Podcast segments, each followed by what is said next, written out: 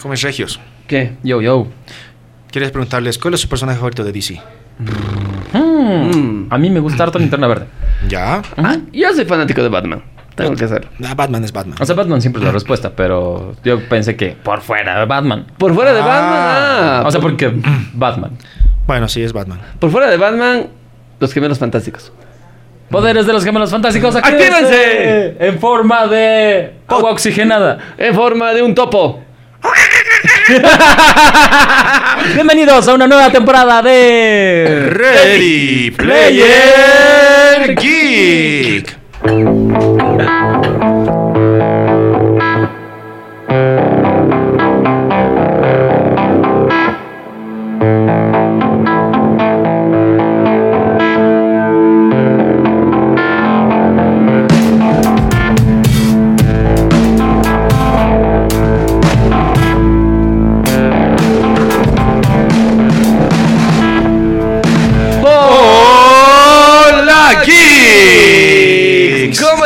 Señores? Comenzamos Ready Player Geek en una nueva temporada, en un nuevo estudio, sí, en el estudio Bolivia Joven 2.0, señores. Ay, qué bonito que está. Todo está súper chévere hoy día. Es realmente un gusto volver a la nave con ustedes, caballeros. La, la tripulación geek fantástica, querido Alan o Gran Charlie. Es realmente genial. Ay, Dios. Saludos, mi querido Alfredo, mi querido Alan, todos los geeks que nos están escuchando. Otra semana y otro capítulo. Sí, Tenemos, mi. tenemos hoy día un especial que nos han solicitado a través de, a través de la página. Uh, qué chico. Eh, recuerden que eh, nos pueden escribir a readyplayergeek.gmail.com Geek es GIK por si acaso. Y que pueden eh, también seguirnos en Revista Geek. eh, tanto en Facebook como revistageek.com. Com. Y A través de las redes de Bolivia Joven y del TDL a todo nada. Exactamente. En, en el TDL 2020, ¿no? 2020. Alan Sí, aquí está, está, está muriendo lentamente. Lentamente, sí, Facebook. Pero somos eh, profesionales, así que el, el show siempre continúa. Exactamente. Oye, te- te- me ha hecho reír al inicio, ¿no? Pero estaba, estaba normal, estaba tranquilo. Eso fue improvisado, pero genial. Eso no se repite dos veces. Sí, sí, es- esas tomas no, se- no se repiten. Y además es- hay muchas cosas que, que no se, se repiten, como que la- todas las fiestas que se vienen. Entonces les recordamos que este programa es gentilmente traído a ustedes por Resaca, porque Resaca elimina el dolor de cabeza y el malestar estomacal. Y Resaca es la solución a todos los males fiesteros. Les vamos a contar un poquito después qué ondas con Resaca. Pero, a ver, ¿qué, qué, qué, qué ha pasado esta semana? A ¿Qué ver. tenemos de nuevo? ¿Qué tenemos de nuevo? Hoy tenemos que hablar de este mundo hermoso de DC, tema pendiente. Porque también ya salió Titans, ya terminó. Si, si viste la segunda temporada de los Titans, aparecen muchos personajes. El 14 terminó justamente también Crisis en Tierras Infinitas. Que nos ha dejado un multiverso ya. De, Un nuevo de- multiverso. De este Arrowverse eh, que, que- que inclusive choca con las películas de DC. Que Sí. vamos a Además eso. de que estamos en puertas de Birds of Prey, precisamente. Eh, estamos con otros estrenos, por ejemplo, la serie de televisión de Harley Quinn. Así, También se viene. Eh, también estamos con la película de Superman Hijo Rojo, que está muy próxima ya. De hecho, inclusive se ha confirmado una miniserie de Aquaman. O sea, van a ser tres capítulos que va a salir por HBO Max. Ya. que va a ser más o menos. Se va a llamar Aquaman King of Atlantis. Oh, Y va a ser más o menos todo este proceso que ha tenido Aquaman después de la película que, que hemos visto, que ha sido hace dos años casi, un Más- año, un año. Un año atrás. Un año, Entonces sí. Jason Momoa va a ser parte de esta serie. Exacto, va a ser parte de esta serie y va a contar cómo es cuando él asume el poder en, en Atlantis. O sea, van a ser Oh. tres capítulos, súper cortita, pero producida por HBO, entonces Promete, súper promete. interesante. La pregunta que yo me hago, ¿en qué tierra del multiverso está ese Aquaman? ¿Estará en la tierra de los Green Lantern? Mm, Este, también vamos a tener una, una película específica de, de Green Lantern. ¿no? Entonces, Por eso digo, ¿en, en cuál universo? ¿En qué Eso es lo, interesante está? de los multiversos, porque ¿cómo ha quedado? Tenemos el, el universo donde Tierra está eh, Tierra Prime, Sí, que Tierra se vuelve Prime. Tierra Prime, que es donde está Flash, eh, Ahora está Supergirl, y Leyendas. Leyendas. Todas las series antiguas de DC se Exacto. quedaron ahí. Sí. Luego está eh, la Tierra, Tierra dos. de Titans. Sí, la Tierra Titans, que es la Tierra número 9, si no me equivoco. La Tierra 2, que va a ser de la nueva serie que se va a estrenar, también de la antigua. de, a- lo, de la Liga de la Justicia de América, Ya. que va a estar también en la Tierra 2. Sí, sí. Va a haber otra tierra de los Green Lantern. Va a estar la tierra también de, eh, de Superman, de la película de Superman Retorna. Se mantuvo la Tierra en 96. Seis, ya. Y hay una Tierra más de unos de uno de los personajes que aparecieron también en los Titans en la primera temporada, pero que es su propio multiverso y su propia Tierra. Ya. Eh, los ay, se fueron los eh, los agentes Dooms, los agentes Dooms, Dooms Agents, no me acuerdo muy bien el nombre. Doom Agent, no, la de. ¿Cómo se llama? Ah, bueno, los- lo, lo vemos después. Exactamente, así que, pero eso nos dejó un poquito el Arrowverse, eh, este, justamente todo este recorrido a través de los, de las tierras, a través de los multiversos y todo, todo este universo que se está haciendo en series por parte de DC. Tenemos también ese universo hermoso que DC lo hace y lo mantiene muy bien, que es en el cómic, que eh, realmente que para mí uno de los mejores villanos que puede aparecer y que es la fusión entre el Joker y Batman, con el Batman que ríe, que para mí supera por creces a un Joker como villano. Siempre hay alguna fusión interesante entre un superhéroe o, y un supervillano. Por ejemplo, A ver, lo- hoy- ahora, ahora lo tenemos. Tenemos. Perdón. Eh, termina y, y luego seguimos. Bueno, sé que esto es fuera de DC, pero por ejemplo, los, act- los actores que son de Magneto y el profesor Charles Javier, eh, en- en- haciendo una noticia aparte, es que supuestamente le propuso matrimonio, ¿no? En una Sí. presentación que estuvieron juntos. Imagínense, eso es el nacimiento de Onslaught para los que jugaron Marvel vs. Capcom. Eso es el nacimiento de Onslaught, básicamente. Y eso, digamos, una fusión interesante. Ahora, si volvemos a DC, el Batman que ríe es una fusión interesante que sucede de eso. Al mismo tiempo que, por ejemplo, cuando en Linterna Verde, en los, eh, The Blackest Night, se les llega y se le, se le da anillos a ciertos per- super personajes que les da igual facultades como de un linterna, pero al mismo tiempo son los mismos superhéroes como tal. Superman, digamos, y linterna negra, eh, que Batman, por ejemplo, porta el anillo amarillo del miedo. En Blackest Night mm, no es eso. No, eso, eso no es en Eso Black Knight, en- pero digamos, en, en en- en- digamos en, en linterna, linterna verde, en todo lo que representa el uso de los anillos, se ha habido distintos cómics en los que, digamos, a ciertos personajes se les ha otorgado. Incluso ha habido un cómic en el que, digamos, Claro, el, el- el cómic de donde Batman tiene el, el anillo de linterna verde es, Sí. es genial. por eso. Pero O sea, a ver, vamos a repasar un poquito las tierras. La Tierra 2, que es la que queda, que tenemos ahí a Robot y a Stargirl, que de hecho Sí. van a hacer una serie spin-off solo con Eh, Stargirl. donde va a estar Stargirl, donde la Sociedad de la Justicia va a estar en esta Tierra 2, que se va a estrenar muy prontito la serie. Tierra 9, justamente de los Titans. Tierra 12, eh, la Mm. Tierra de los Green Lantern, que va a ser a estrenar la serie en HBO Max. Tierra Tierra 19 39. va a estar de Swim Thing. la cosa del La- pantano. la cosa el del monstruo pantano. del pantano, El monstruo del como pantano. se conoce en español. Exactamente, Tierra 21 es del Doom Patrol, La un Patrol, claro. de donde apareció justamente la primera temporada de los Titans, pero este es otra Otro tierra. universo. Otra tierra, tierra Sí. y la Tierra 96, que es la de Superman Kingdom Come, que justamente es la de eh, el Superman de 2006. 2006. La de Superman 2006. Solo que ahora sí creo que arreglaron todas las cosas porque su escudo está como tiene que estar, ya no está de negro. ¿Ya no tiene calzones? No, no tiene sentido el escudo de negro. Si vieron los primeros episodios de Crisis Infinita, el escudo de, De Superman. Super- Ah. Superman de Kingdom Come estaba Ajá, completamente negro. Entonces era porque estaba de luto, porque había muerto eh, todos los, sus amigos. Entonces ahora está, parece que hubieran arreglado el, el problema. Y nada raro que esta tierra tenga un prop- una propia serie con este Superman. Sí, es probable. Es Más bien probable. Y Tierra Prime, donde Tierra está Prime, todo. que es la, la que hemos hablado al principio, donde están todos los héroes del Arrowverso clásico, ¿no? Exactamente, están Green Lantern, Flash, Batwoman y The Legends of Tomorrow y todos los personajes justamente que están, que pertenecen al antiguo eh, universo de DC. Me gusta mucho que hayan unido a todos los personajes de la Tierra Prime. ¿Y sabes qué, me, qué es interesante de todo esto? Que realmente DC está asumiendo su territorio. O sea, porque ha visto que competir con Disney, en este caso, a nivel de, de pro- de películas, le ha resultado complicado. Pese que hay algunas películas que son muy buenas, por ejemplo, Aquaman Sí. y Wonder Woman. Maravilla, son buenas. A mí me gustó Shazam. Y Shazam también, Sí. Pero el tema es que aquí tenemos como que es- están como que haciendo su propia cosa y eso es bueno.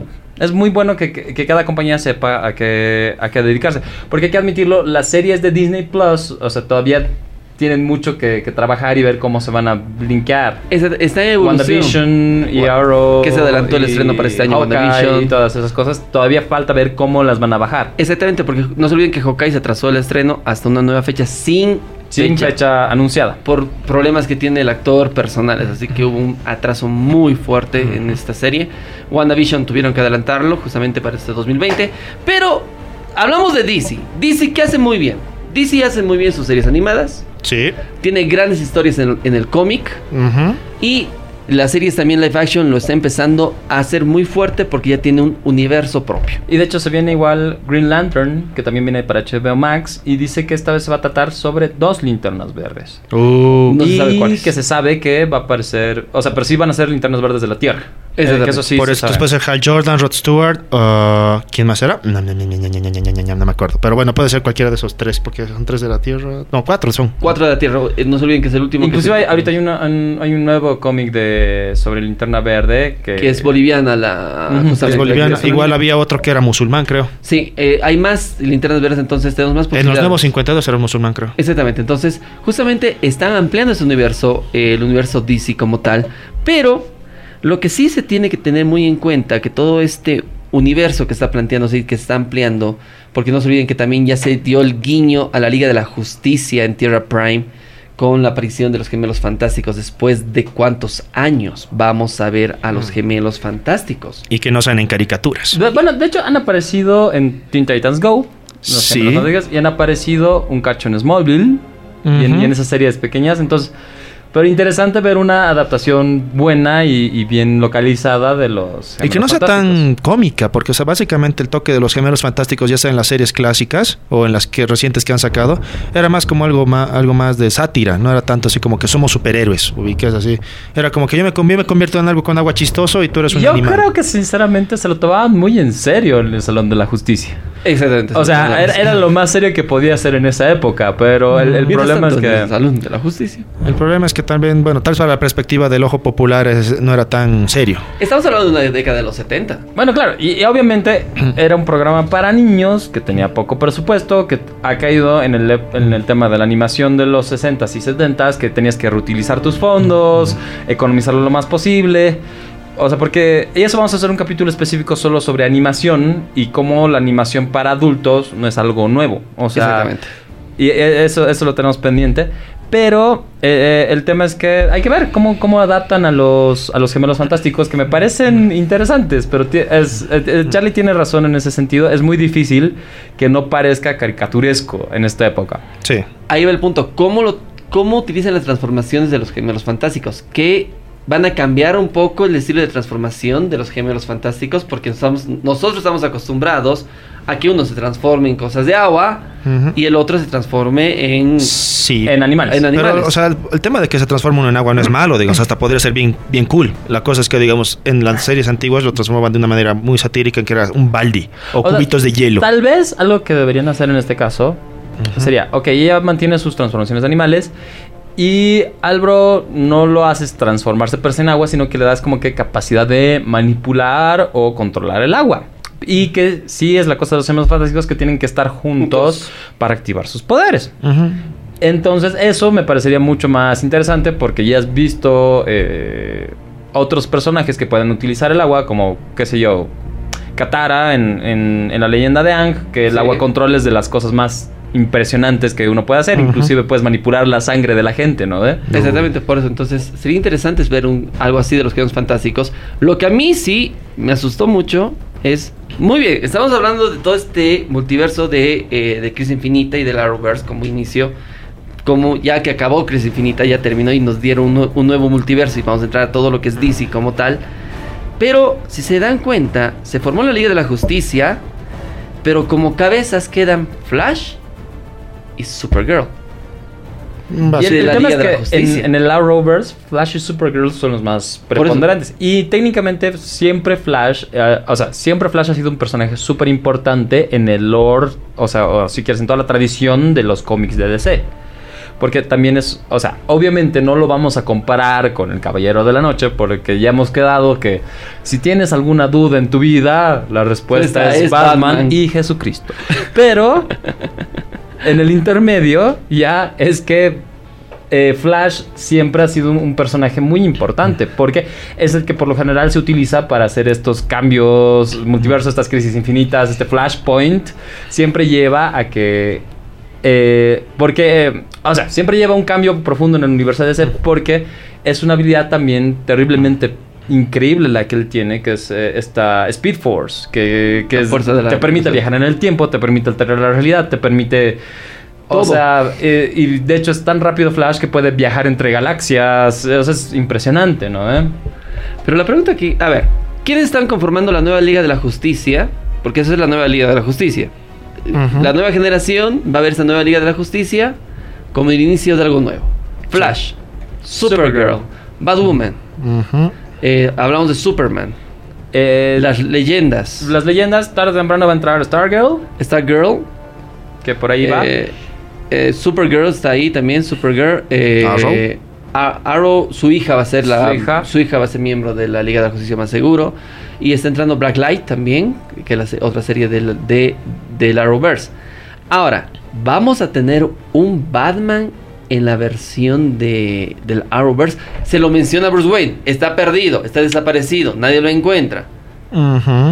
Por esta Batwoman, pero ¿Y, ¿Y por qué creen que es eso? O sea, ¿por qué creen que en todas estas series siempre la figura de Batman está como que perdida? O sea, ves por ejemplo Titans y es como que lo tocan, lo hablan, lo, lo muestran de, la- de ladito, pero... Y dicen, mira, ese bro te traumatizó, lo que sea, pero nunca es como que como el con el traje, es decir, aparece abiertamente. Solo ahora sí en la segunda en la segunda temporada sí apareció Bruce Wayne abiertamente, pero no como Claro, no como Batman. como Batman, sino como Bruce Wayne, Exacto. más estilo un Alfred, literalmente de de, De- Jason de- o también de Dick, Dick Grayson. De Dick Grayson, básicamente. exactamente. Entonces, Entonces, ¿por qué es que a lo mejor están armando algo específico para Batman que sería lo ideal? O sea, porque al final es lo que se merece como que es el personaje más emblemático. emblemático y y rentable. O sea, a todo el mundo que le guste Superman, entendemos, pero Batman es Batman. Batman.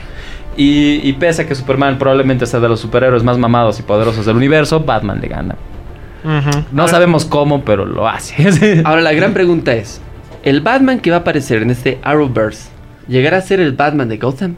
Eh, es que por líneas temporales. No podría serlo. No podría ser, porque todavía es un niño Bruce Wayne en la Gotham.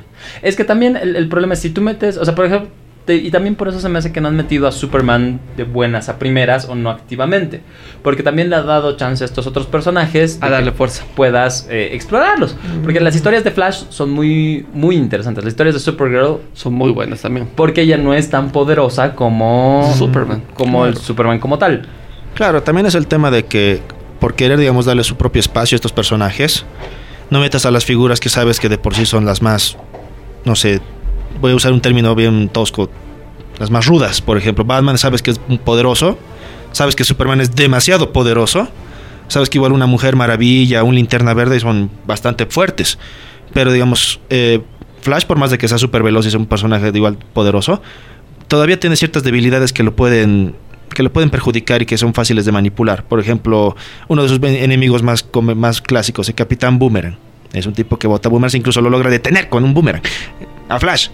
Entonces son cositas que, digamos, decir, son personajes no tan a un nivel tan superior, tan de Dios, pero que sí pueden hacer cosas increíbles y queremos darles el protagonismo que merecen y que, digamos, pueden llegar a tener y, y contar unas historias verdaderamente buenas. Ya no basarnos tanto en el main que conocemos desde siempre, sino irnos a lo secundario. Ahí va el punto, entonces, como dice Alfred, eh, en estas series a Batman lo consideran como una leyenda, como un, como algo que es ah, un rumor sin confirmar.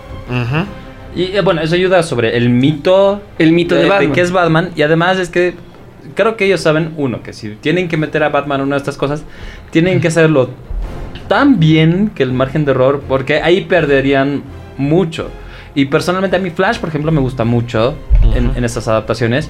De hecho, una de las cosas de las que tenemos que hablar es el, el cameo que ha hecho Ezra Miller.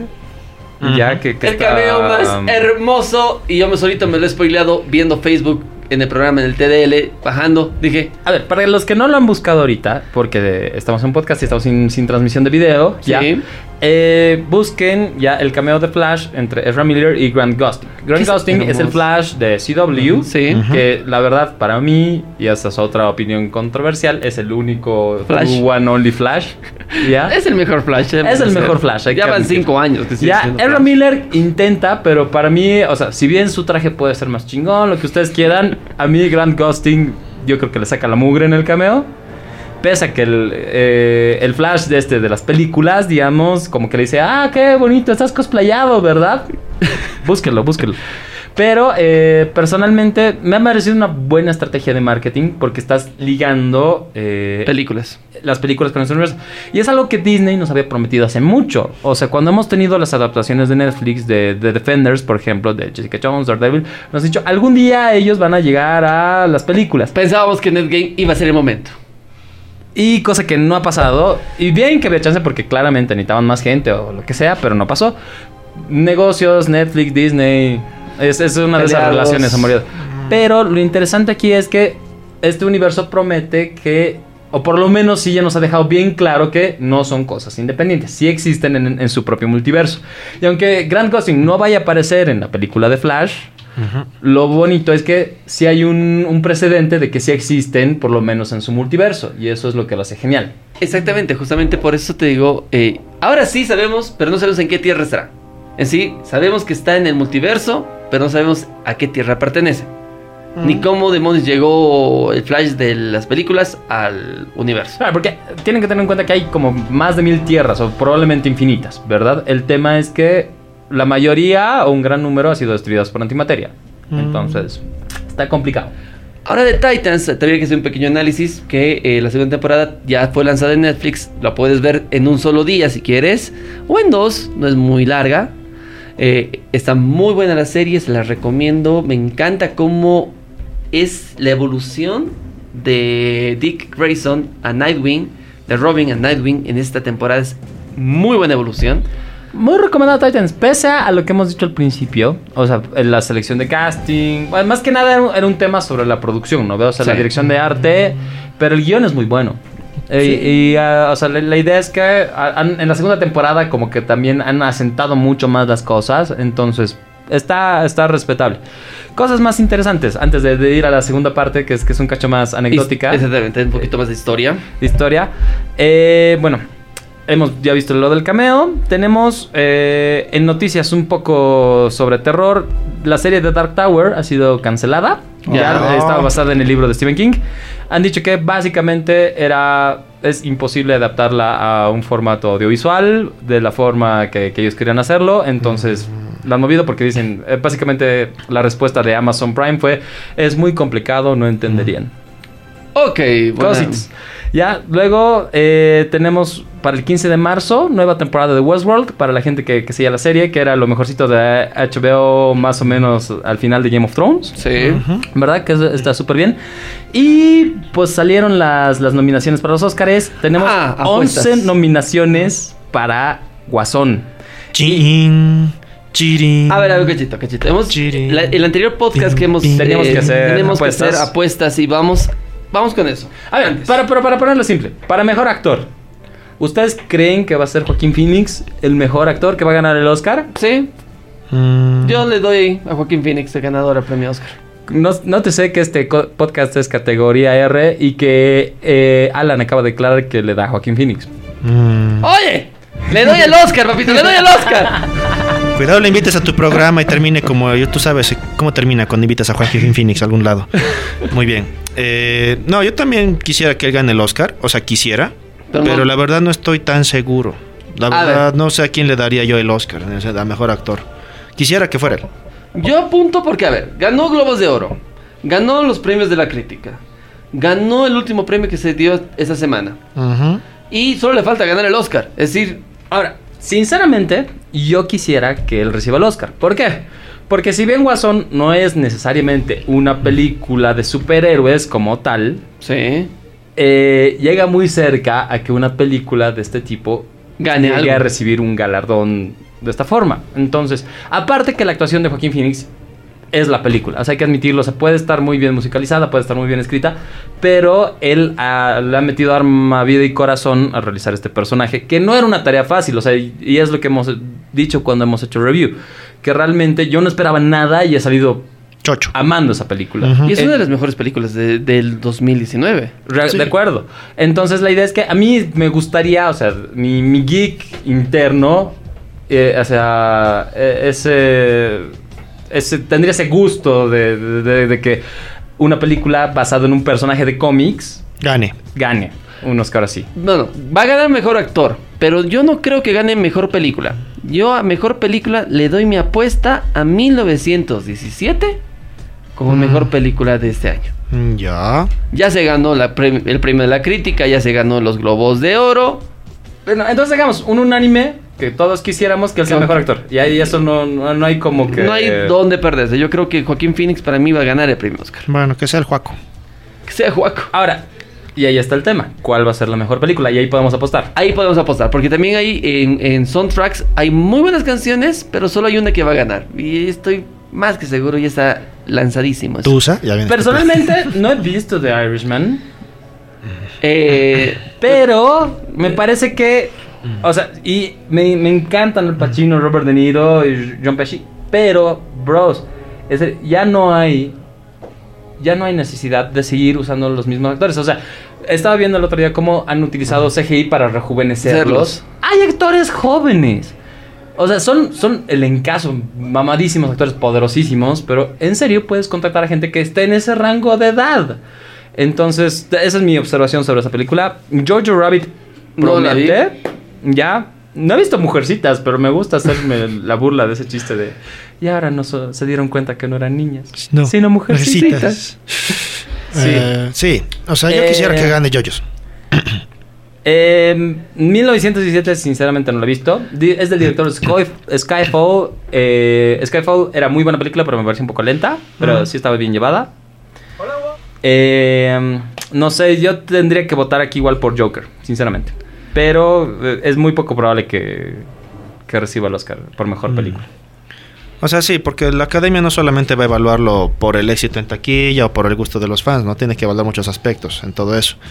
Pero si te soy honesto, me decepcionan un poco los Oscars por las, las nominaciones y los O sea, quedamos que son una mamada los Oscars, pero hay un, hay un nivel de relevancia, digamos, en decir, ah, bueno, por son el premio chingón de, de esta onda. Entonces, exactamente, porque... Es a como que ver, te, te da una validez extra, ¿no ves? O sea, Claro, o sea, es más más currículum, lo que tú quieras, pero la cosa es que no...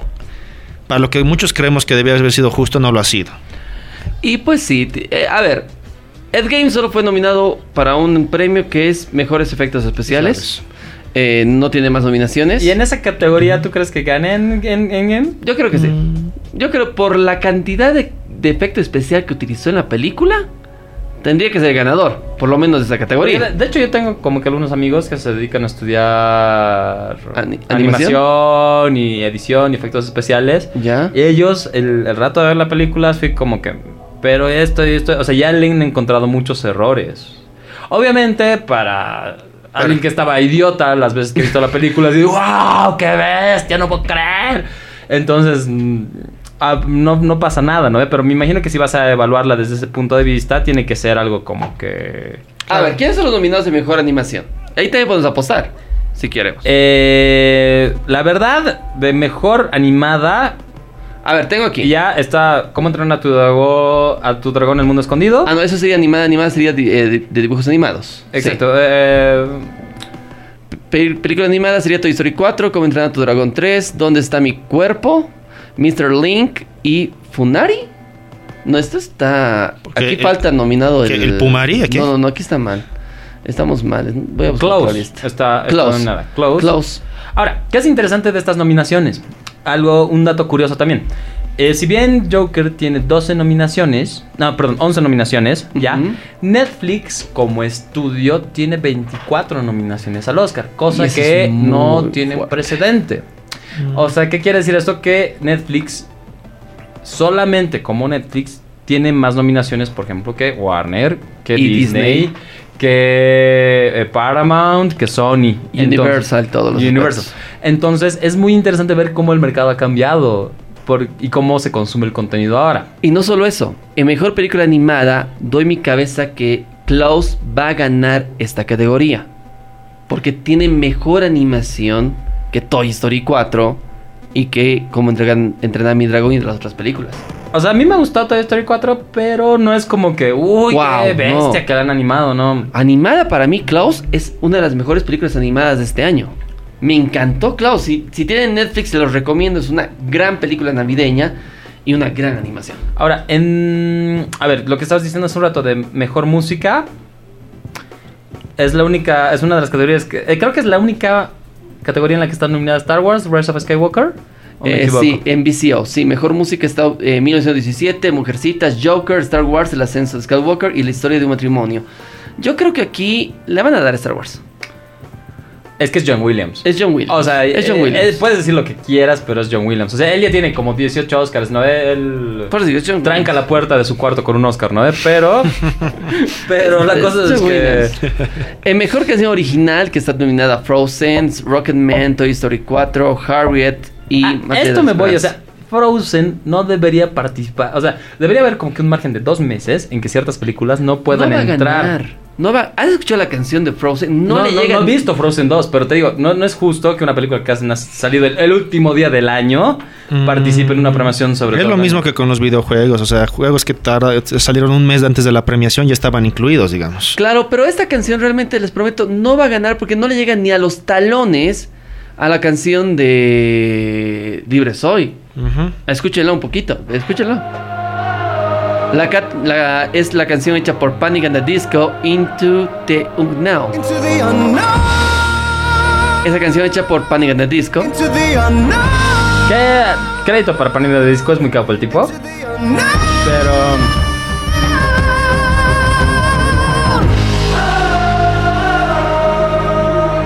I can hear you, but I won't. No le doy, no le doy, no le bueno, doy. nos hemos entendido un poco, pero teníamos que contarles un montón de cosas. Vamos a solo apostemos por mejor Mejor película. Ya, y de, y de ahí movemos un poquito el tema. Sí, ah, mejor película directamente. Yo le doy mis creces a 1917. Yo apuesto por Joker. Yo también quiero creer en Joker. Muy bien. Yo entonces- creí en Harvey Dent y murió. Gabriel, porque ahí sí está complicado. Yo estoy entre 1917 y Érase una vez en Hollywood. Pero le voy a. Esa también me gustó mucho, No he pero terminado de ver Once Upon a Time in Hollywood. qué vergüenza. Pero Yo la comencé a ver y me quedé ahí en la mitad. No, es que, es que se me ha cortado el internet, hermano. Sí. Esas cosas pasan. muchache, Sí. terribles. Ahí está, por ejemplo, ahí, ahí sí puedo opinar bien porque vi toda la película. Si hay algún proveedor de internet que no le pase eso y quiera contactarnos, pues hable, hable. Exacto, uno- unos, unos gigitas, por favor, que nos den. Sí, sí, genial. Bueno, pero eh, básicamente ese es el tema. Estamos diciendo, tú estás apostando por 1917. Joker igual. Joker. Ya, yo voy a apostar por Once Upon a Time in Hollywood. No, tú ya habías dicho primero Joker, entonces yo, te- yo le apostaré al Once Upon a Time, digamos. Ya. Ya. Ahí, ahí quedamos y Quedamos. el siguiente ganador define penitencia. Ya. Dale, Claro, ¿cuándo son los premios Oscar? El 9 de febrero tenemos. 9 de Ya. febrero. los Dos Oscars. semanitas. Entonces, vamos a ver cómo se pintan las cosas para ver quién se lleva eh, Entonces, vamos a ir a una, una tanda de, de historia interesante sobre qué es DC, por qué, por qué tanto hype sobre, sobre esta marca, estos superhéroes, qué onda, qué ha pasado.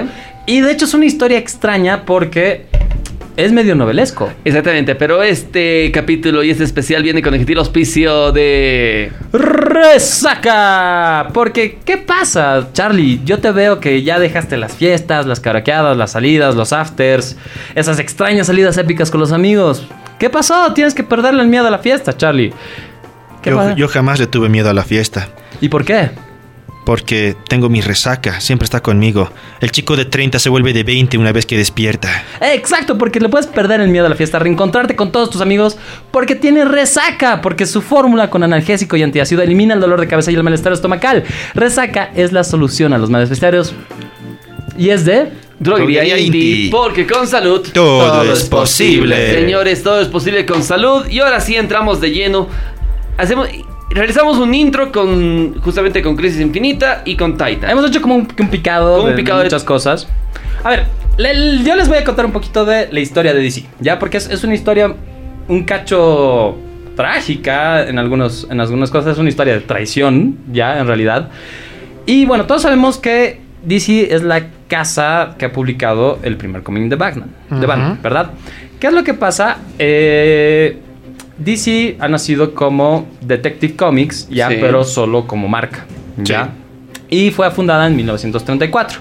Pero lo curioso es que no se ha llamado así hasta mucho, mucho tiempo después. O sea, DC como tal no ha sido el nombre de la empresa, ¿ya? Entonces, ¿qué es lo que pasa? Había un señor que se llamaba Malcolm Wheeler Nicholson, ¿ya? Ya. Que ha fundado una casa editorial que se llamaba National Allied Publications, ¿ya? ¿Por qué es importante esto? Porque él es como que el artífice de todo este mundo de los cómics. O sea, él es el que ha agarrado y ha dicho, yo voy a imprimir historias, historias dibujadas eh, como que en compendio. ¿Ya? Entonces, eh, eso, es, eso es chévere porque eh, el primer cómic, si se quiere, o sea, más con una historia original, que no sea como que las tiritas cómicas que publicaban en el periódico com- compiladas, ¿Ya? ya que era contenido original, eh, se llamaba eh, New Fun, ya.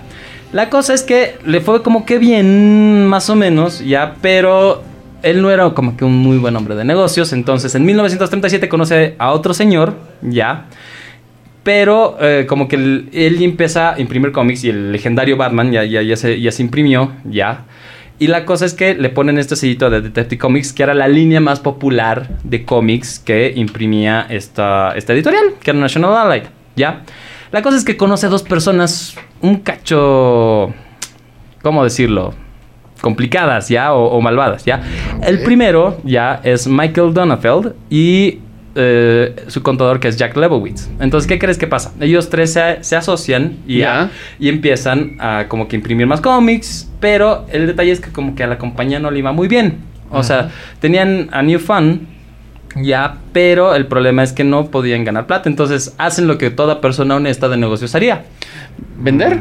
No, ¿sabes qué? Es como que yo agarre y diga, ¿sabes qué, Charlie? Eh, te voy a pagar unas vacaciones, ¿ya? Ya. Y anda a pensar en cómo podemos salir de la crisis esta que tenemos, porque nos está yendo del nabo. Ya estás diciendo. Claro, entonces Charlie se va de vacaciones, ¿ya? Y lo que pasa es que entre Alan y yo agarramos y cuando él vuelve, pues no puede entrar a la oficina porque le hemos cambiado las chapas. Ah, ya. Y básicamente eso, entonces... Lo votamos. Lo votamos. Exacto, Malcolm volvió y, y estaba así de, chale, alguien cambió la, puer- la chapa de mi oficina. Oh, entonces estoy despedido. Eh, sí. Sí. Ah, chao chicos. No, mentira, Charlie, tú, tú eres una pieza vital de este engranaje que es Revista aquí. ok. bueno, pero se han portado mal. Ya, ¿ya? han sido Entonces- mal, mala onda han sido esos cuates. Sí, sí, sí. Entonces Donafeld y Lebowitz como que lo quieren votar, ya. Y todo se fue a la B. Ya directamente eh, le, le- le piden a Malcolm que se vaya. El, el tipo vuelve ya, pero realmente no, no puede entrar a su oficina. Entonces como que peor, o sea, sobrellevido mojado porque vuelve y se da cuenta que la empresa ya no era suya. Y de paso, Donafeld como que demanda a Malcolm, que era como que el que ha tenido la idea original, y le quita su parte de la compañía. Así de simple. Así le dice, ¿sabes qué? Tú eres mal negociante, no me pagaste en su momento. Entonces Malcolm dice, ¿saben qué? Váyanse todos al demonio y yo me quedo con la compañía. Y perdón, y Malcolm se queda con... Y Malcolm Ya. se retira, perdón, de- de- del mundo de los cómics y ahí muere. Ahí muere todo. La cosa es que se pone un poquito raro ya que eh, Donafeld como que asume el, el, la- a la empresa y hace que National y DC se vuelvan una sola cosa. Ya, se vuelve una sola, una sola cosa y empiezan a trabajar juntas. Ya, pero aquí aparece un tercer personaje interesante, que es una persona que se llama Max Gaines. Ya, Max Gaines es reconocido en la historia de los cómics como el papá, el mero papi, ya, de toda la. de- es el, como el creador del cómic americano, Ya. si se quiere. ¿Por qué? Porque él, él ha- en 1933, un año antes de que se funde DC, ya él ha creado un cómic que se llama Fa- Famous Funnies, o sea, los famosos divertidos, si quieren, que era así una recopilación de cómics que publicaban los periódicos. Ya, hasta ahí súper chévere, ¿no ve? Que era el formato moderno de cómic. ¿Qué es lo que pasa? Que Keynes ya hace su propia editorial, ya, pero eh, ahí aparece Michael Donafield, que es el que le había quitado la, La propiedad. la propiedad a, a Malcolm, ya, y empiezan a... O sea, se juntan y empiezan ya a publicar los cómics de la edad de oro del cómic. La edad de oro del cómic, ahí aparecen The Flash, Linterna Verde, ya Wonder Woman. Eh, obviamente es el Flash antiguo, ¿no? El que tiene el casquito como que Claro. con, con alas, el Linterna Verde que le tenía debilidad a la madera, y bueno, la Wonder Woman que conocemos que tenía muchas transformaciones a lo largo de la historia. Entonces empiezan a publicar estos cómics y les va súper bien, ¿ya? Y entre las compañías como que se empiezan a prestar personajes una de la otra, ¿ya? Y el tema es que por un momento parece que las cosas funcionan bien. Ya, pero Donafield era bien mala leche, bien mala leche. Y pone a Donafield solo a trabajar para National Comics. Ya. Ya, entonces no puede trabajar en otras líneas. Entonces, ahí es como que se crea como una enemistad entre los dos. Y el tema es que Gaines tampoco era buen tipo. ¿Ya? ¿Por qué? Porque dicen que era terriblemente temperamental y violento, agresivo. Y de hecho, golpeaba a su hijo con un cinturón y le Oh. decía: Si tú nunca vas a llegar a nada en la vida. Goofy Vaya. time, básicamente. Ok. Buen padre, ¿no ven? Excelente. O sea, si se dan cuenta, la, la historia de DC es, es un cacho complicada porque Eso- era gente horrenda. La, la- es oscura la- como sus cómics. Exacto. Ya. La cosa es que, eh, bueno, después de un tiempo ya se pelearon entre Gaines y Donafield, ya, y eh, Gaines dejó de utilizar ya los personajes de DC, ya, y en 1944 Donafield le ofrece comprar su parte de National Comics a Gaines, y con esa plata Gaines, ok, se aleja y abre su propia compañía, ya, que era Easy Comics, ya, Educational Comics, ya. Es chistoso porque Educational Comics se dedica a hacer solo cómics eh, educativos o inclusive historias de la Biblia. ¿Ya? Pero acuérdense de Educational Comics porque es importante después, ¿ya? Entonces Donafield agarra el poder de las tres compañías, ¿ya? Y les cambia el nombre, las fusiona las tres que ya que eran DC solo de nombre, eh, All American Comics eh, y National Comics, entonces se vuelve NCP, que es eh, National Comic Publications, ¿ya? ¿Qué es lo que pasa? Ya las compañías estaban súper bien, todo bien. ¿Por qué? Porque empieza la Segunda Guerra Mundial, entonces se dedican a imprimir cómics que están inspirados en inspirar la moral de las tropas en el, en el frente de combate. Y ahí surge un personaje emblemático con calzoncillos encima. No me equivoco, ¿verdad? Eh, un poquito, Un poquito antes, pero ya lo utilizan a todos los personajes. O sea, Batman va a pelear la Segunda Guerra Mundial. eh, Superman pelea la Segunda Guerra Mundial. De hecho, lo resuelve muy fácil porque simplemente agarra a Hitler y, y lo lleva a Estados Unidos y, y para de contar. Bonitas historias. Y también surgen una línea de cómics que son específicas de, de guerra, ¿ya? ¿Qué- ¿Y qué es lo que hace esto? O sea, hace que los jóvenes que estaban peleando en la Segunda Guerra Mundial, cuando vuelven a su casa, ya no les dan los cómics de dotación, sino que empiezan a comprar cómics. ¿Cachas? Y eso hace que el mercado crezca. Pero llega un punto en que la, la gente, después de la Segunda Guerra Mundial, se cansa de las historias de superhéroes. ¿ya? Ya. Y ahí es donde termina la, la época dorada del cómic, si quieren. Porque tú dices, ya no quiero que me hagan recuerdo a esta época medio oscura y cuéntenme otras cosas. Entonces, en esa época, después de la Segunda Guerra Mundial, se pone muy de moda este tema de los westerns, por ejemplo, o historias más fantásticas. Y un poquito de ciencia ficción por ahí, pero todavía no, no agarra como que, que vuela. Ya. Ya. Entonces, ¿qué es lo que pasa? Ya después de darse, darle muchas las vueltas, ya eh, en 1947 este señor Gaines muere. Ya. Y es chistoso porque le transfiere su compañía, que era Educational Comics, a su hijo William, ya que por motivos prácticos vamos a llamar Bill. Ya que así le decían sus amigos, ya que este era el niño que se acuerdan que era golpeado por su padre y que supuestamente nunca iba a lograr nada en la vida. Ya. ya. Resulta que este tal William era tan capo, ya, que ha sacado la compañía de su padre porque ha dicho, ya no vamos a hacer esas porquerías de historias de la Biblia y compañía que si te gustan, chévere, pero no vendían tan bien como podían haber vendido, ya. Y cambió el giro de negocio y en vez de Educational Comics lo nombró Entertainment Comics, o sea, cómics de entretenimiento, ¿ya? Y empezaron a producir cómics de ciencia ficción, sátiras y lo que fue innovador es que empezaron a producir cómics de horror. Y no sé si han escuchado de un cómic que se llama Cuentos de la Cripta. Uh, qué bueno. que son los De hecho, este, este Bill fue el que. El que ha empezado a producir estos cuentos. Pero, ¿qué es lo que pasa? Eh, justamente en 1954 aparece una cosa que se llamó el ataque de los cómics, ya, y es que la, la comisión de contenido estadounidense, pues dijo.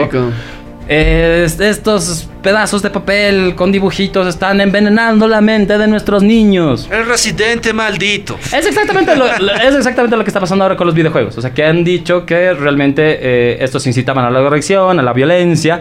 Entonces se, se, eh, se creó esta comisión ya para... eh, que es la, la CCA, ya, que puso estos sellos a los cómics. Entonces, si ellos no aprobaban el contenido de tu cómic, tú no lo podías publicar. O sea, sí podías, pero el problema es que si no tenías este aval, los distribuidores de cómics no les daba la gana de, de vender tus cómics. Entonces, ¿qué es lo que pasa? Al principio, Bill, ya este Bill dijo, ¿sabes qué? No, no quiero poner este sello en mis cómics porque me parece estúpido. Y intentó vender sus cómics o salir su- su- con sus cómics sin ese sello. El tema es que los distribuidores le dijeron, papito, nadie te va a comprar ni un peso de esto. Cosa que casi se va a la quiebra, ya, y tuvo que poner el sello. Pero cuando ya quiso poner el sello, ya era demasiado tarde. Triste, ¿ya? Entonces, ¿qué es lo que pasa? Ya cambió, como que dijo, ok, ya no voy a imprimir cuentos de la cripta, voy a hacer historias reales, todo, pero ya, ya no pasó nada. Ya Quedó ahí. Quedó ahí. Entonces ahí tenemos esta compañía que era eh, Entertainment. Entertainment Comics, ya. Que Bill tuvo que decir, ¿sabes qué? Ni modo, la vendo. Entonces se la vendió a una industria que se llama Kinney Park Parking Company, ¿ya? Que esto es un dato interesante porque es como que todo va evolucionando y a, a través Va de las va de una mano a otra, en realidad. Sí, sí, sí. ¿Qué es lo que pasa? En 1956 ya National eh, Comics, ya que es la empresa de- del otro señor, ya. ¿Qué es lo que pasa? Eh, como pasó todo este tema de, la censura, ya tuvo que volver a publicar cómics y adaptar sus personajes. Entonces surge un, una nueva onda de cómics que se va a conocer como la Edad de Plata de los superhéroes. ¿Por qué? Porque primero agarran, y, y es por justo lo que estamos hablando un rato, agarran a Flash y hacen un personaje completamente nuevo que obtiene sus poderes distintos. Aparece un tal Barry Allen que tiene un accidente con químicos y se vuelve el hombre más rápido del mundo. Entonces lanzan todo esto ya y justo en esa época este señor Donafield que, que ha hecho todo este dispute y que ha traicionado a, a Malcolm, pues se muere. Ya, y le deja el, el control de NCP a, a su hijo, ya, de National Comics, y él le cambia el nombre, ya, y lo vuelve MPP, que es como que esta editorial ya agrupa todas las anteriores. Y se acuerdan, es como que este señor Donafield le roba a Malcolm, pero eh, y también le roba al, al otro señor que es el papá de Bill, ¿verdad? Claro. Entonces ahí como que las dos compañías quedan flotando después de que una quiebra y como que de la otra que muere el, este señor Donafield, Michael, ¿no ven? Entonces, ¿qué es lo que pasa? Ya. Eh, MPP, ya que es la nueva editorial, también se la compra Kini. ¿Ya? Y Kini casualmente, ya años después, se compra Warner Brothers. Entonces junta todas las propiedades y hace una mezcolanza. Y eh, el tema es que Gaines y todos los derechos se quedan ahí, todos los personajes como que se juntan en solo lugar. Tienen a Batman, tienen a Superman, tienen un nuevo Flash y hacen estas, estas uniones. Entonces, la razón es que en algún momento esta Kinney Company se compró a las 12, di- a la- a como que a todas las partes, las juntó y ahora es por eso que todas las películas de DC las publica Warner. Porque también se compró a Warner Studios. Ah. Hace mucho, mucho tiempo, ya en 1969. Qué chico. ¿Ya? Entonces, después de todo el quilombo, ya aparece una persona que en- la vamos a llamar nuestro héroe porque ahorita todos los hombres que, que han aparecido en esta historia han fracasado, ¿ya? Y eh, se llama Janet Kahn, ¿ya? ¡Kahn! Ya Janet Kahn era la editora de MPP Comics, ya, Ya. en 1976, grado de Harvard, muy capa, ha relanzado tres, tres cómics de superhéroes. ¿Y qué es lo que hace? Ya, agarra y dice, ¿sabes qué? Todos ustedes eran unos boludos. Voy a cambiarle nombre, ahora Ya. solo va a ser DC Comics para todos, ¿ya? Y lo más bonito que ha hecho Khan, ya, es asumir una política de buena onda con los artistas y con los creadores. ¿Qué es eso? Que si yo diseño un personaje para tus cómics o si yo dibujo para tus cómics, te vo- voy a recibir regalías. Y eso que ha hecho que la industria del cómic gringa florezca, porque ahí has tenido artistas realmente capos haciendo el contenido eh, y se le ha empezado a respetar el trabajo de los creadores. Entonces Khan realmente ahorita se la conoce así como que la... No sé, pues es la, la, la mera mera de todos los, los cómics gringos. Y bueno, pues ella ha sido editora en jefe de DC Comics y ella es la que, a la que le debemos que DC tenga el nombre. Ahora, hay gente que tiene como que un tema ahí porque DC Comics debería ser DC, o sea, sería Detective Comics Comics, ¿no ve? Pero realmente ya no es que DC sea Detective Comics, es solo que ya no es un acrónimo, es solo DC. DC. ¿Cachas? Y eso es lo que. Y esa es toda la historia hasta el día de hoy. Bueno, hasta los 80. Si quieren que, que sigamos con más historias de este tipo, podemos seguir si es que ustedes nos, nos escriben. Pero es, es interesante todas estas cositas que no te cuentan. Exactamente, porque no se olviden que en la década de los 60 eh, salió también una competencia para DC y una competencia muy fuerte. Hablamos de Marvel, donde una empresa pequeñita comenzaba a hacerse un monstruo. Y ahí vamos con temas de derechos de autor, porque DC de hecho tenía unas políticas muy fuertes para evitar que otras casas editoriales hagan personajes similares O, o relativamente iguales a sus personajes. Y ahí va toda esta polémica de Capitán Marvel, que luego pasó con, con Marvel, porque ahí DC tenía un personaje muy similar. Si quieren que hablemos de esto, por favor, escríbanos a readyplayergeek.com o en Facebook a facebook.com barra revista geek. Y a... No te olvides a TDL 2020 cuando Facebook me cambia el nombre de 2020, así que sigan buscando como TDL a todo o nada. Oye, qué graves son los de Facebook. Ya he pedido más de cinco veces que cambien el nombre, pero no quieren cambiarlo. Y pero puedo cambiarte el nombre, pero no Y cambio si, les- y si hay algo que yo haya omitido o que quieran contarnos aparte, pues para eso estamos, porque básicamente nosotros queremos hacer todo lo, todo lo que les guste y darles el mejor contenido, ñoño, todas las semanas, mis queridos geeks. Exactamente. La pregunta aquí que yo lanzo también para la audiencia es y para nosotros es ¿cuál es tu cómic favorito de DC? Obviamente esto es como un, un capítulo más de historia, pero de ahí los siguientes capítulos que vemos de DC van a ser un cacho más de personajes, eh, algo más uh, es menos, menos mundano. Es la introducción a este mundo de DC que teníamos que conocer un poquito de la historia como tal, cuándo fue fundada, cómo se fundó, cómo surgió todo el nombre de DC, eh, personajes emblemáticos, historietas que cuestan hasta un hasta más de 500 mil dólares, otras casi un millón de dólares, que son las primeras de DC como tal, que llegan a este punto, a un punto donde vemos que ya DC tiene series, cómics, películas, videojuegos y todo. Ahora son, son 82 años de historia que he intentado resumir más o menos en, en 10 o 15 minutos. Y no se olviden que de esas 82, 80 tiene Batman. Exacto. Y ah, un dato interesante también para agregar es que de la compañía esta de Entertainment Comics, ya de las únicas cosas que ha sobrevivido antes de su quiebra, ya era una revistita, ya que casualmente también se la ha vendido a Warner después y que al día de hoy se sigue publicando, que es la revista Math, que han debido ver en, en Los Simpsons y que han debido leer alguna vez y que tenía un programa de televisión que daba en, en cable. Entonces es interesante cómo funcionan todo este tipo de propiedades. Algún día alguien se va a comprar los derechos de Ready Player Geek y, y va a clonarnos y ponernos en robots. Exactamente. No, no me gusta ese robot. ¿Por qué? Odio a Cyborg. Pero eres el chico bestia, es tu Sí. mejor amigo. Odio a Cyborg. Eh, pero comes bien. Bueno, más o menos. Bueno, de- dejando de lado todo eso, la idea también está en que poder analizar, poder dar todo el fruto de lo que es la historia de DC Comics, para llevarnos también a lo que son los personajes que amamos ahora, ya sea solo por verlos en cómics, en películas, en series de televisión. Todos son héroes que nos llenan con alguna especie de sentimiento. Y eso también es lo que busca, bueno, en parte el cómic, más allá del entretenimiento, es el poder dejar algún mensaje, porque también tenían mensajes, no era solamente el hecho de que era lectura de entretenimiento. El, el tema es que los cómics siempre te daban un margen de una capacidad de soñar que es literaria, Ajá. pero mucho más accesible si quieres. ¿Por qué? Porque te planteaba, o sea, y es algo que no pueden hacer los libros a cabalidad, te plantean la visión de un artista específica sobre un universo como tal.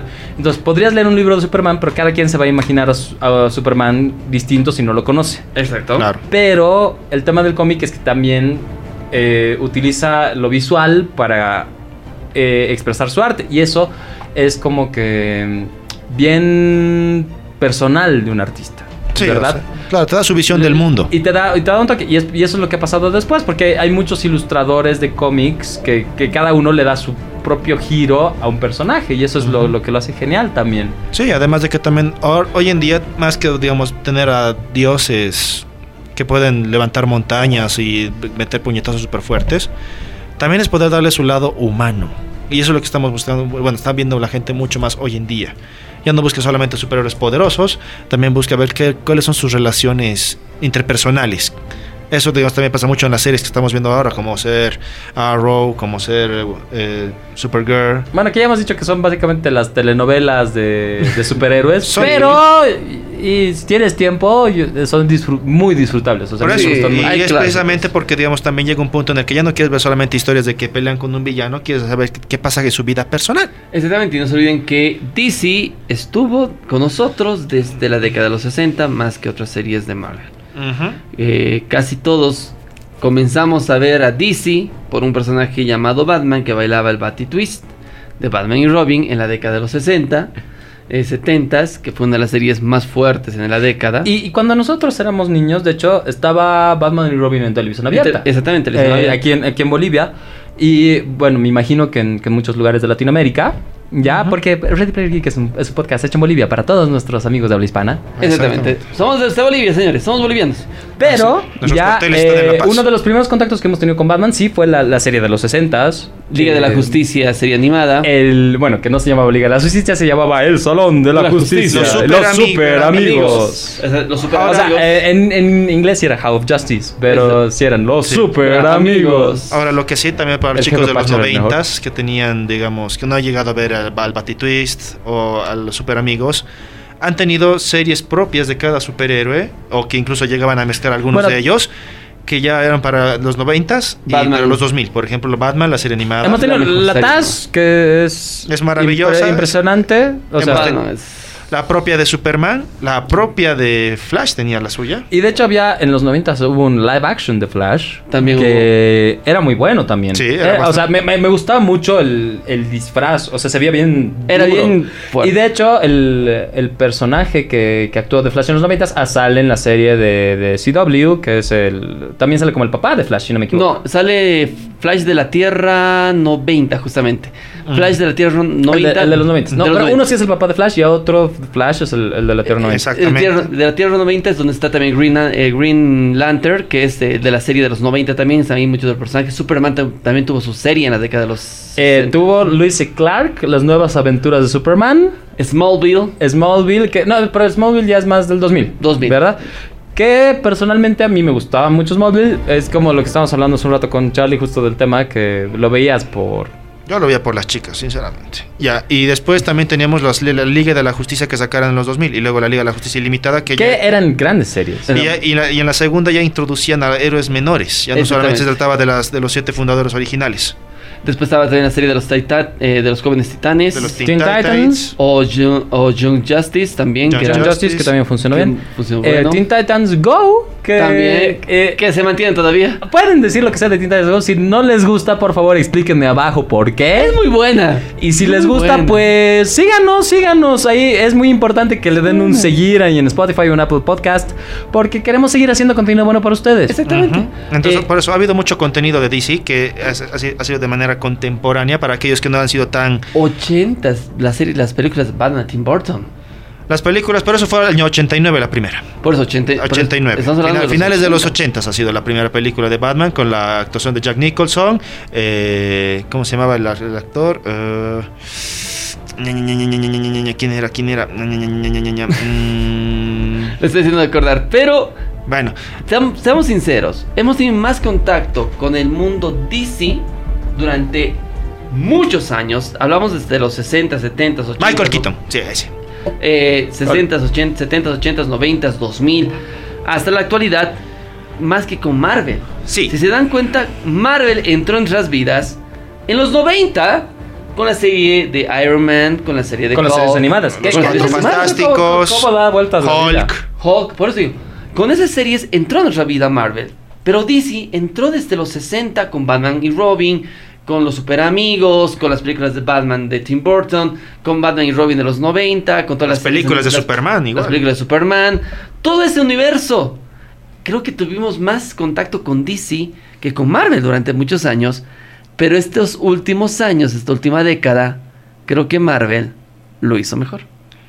Ah, cinematográficamente hablando, Y sí, colocándose como marca más fuerte que DC. se han ido Y Ahora se- me se- pueden se- echar tierra, pero es cierto. No, se están peleando muy fuerte, eso sí, no lo digo. Yo creo que la última pelea de películas la ha ganado Marvel indudablemente.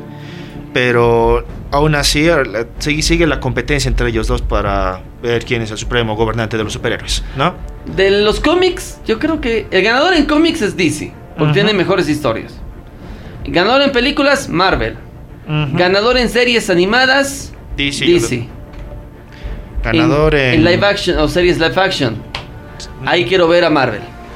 Porque Marvel tiene Bueno, Daredevil. hay, hay que tener en cuenta que Marvel tiene una ventaja comparativa que es que tiene asquerosamente muchísimo dinero, ¿verdad? Entonces ahí está medio difícil competir y sabemos que el producto de Marvel es bueno. O sea, a todos nos ha gustado Endgame Sí. y, y todos vamos a ver cada película que... Vamos a ir a ver Black Widow, es, es Es inevitable. digo, Pero se los dejamos a ustedes a la audiencia. Y si quieren que hagamos que sea un especial específico sobre Marvel vs. DC, pues la, la- la carta está abierta porque ustedes recuerden que Ready Player Geek también es tu mundo y tu contenido. Y, estamos aquí para, para traerles amor y contenido. Así que lo mejor. cualquier guerra que quieran que comentemos, que hablemos, por favor escríbanos con confianza. Vamos a estar nosotros pendientes y vamos a estar transmitiéndola. Exactamente, señores. Nos tenemos que despedir. Cerramos este episodio de Ready Player Geek transmitido por Spotify. También por dónde? Por Apple Podcast. Hoy, básicamente, donde sea que tú obtengas tus podcasts. Y recuerden que Ready Player Geek es producido por mi querido Alan García, el poderoso Alan Luis García Oros. Eh, está producido también por mi querido Alfred Sandoval. Y acompaña a Carlos Aspiazo, alias el Charlie. Alex el Charlie. Y estamos aquí en el estudio de Bolivia Joven. Y Ready Player Geek es traído a ustedes gracias a Bolivia Joven y QB Media. Así que. Síganos y tengan una increíble semana, mis queridos geeks. Exactamente, señores. Y no se olviden que muy prontito tenemos grandes sorpresas para ustedes a través del 13.1 en Bo Plus. Que tendremos también contenido por ese lado. se viene, se viene, coming viene. soon, coming soon. Ahí, ahí les hablamos, les hablamos. Se viene Ready Player Geek TV y también muy prontito volvemos con las transmisiones también en vivo a través del Facebook del TDL, a través también del Facebook de Ready Revista Geek y de Revista Geek. Mis así geeks, Nos vamos. feliz semana para ustedes. Un abrazote. Así Realmente que lindo. nos tenemos que despedir, señores. Hasta un siguiente episodio. The Ready. Player Geek. ¡Ay, el mono! Ah, ah. Mm.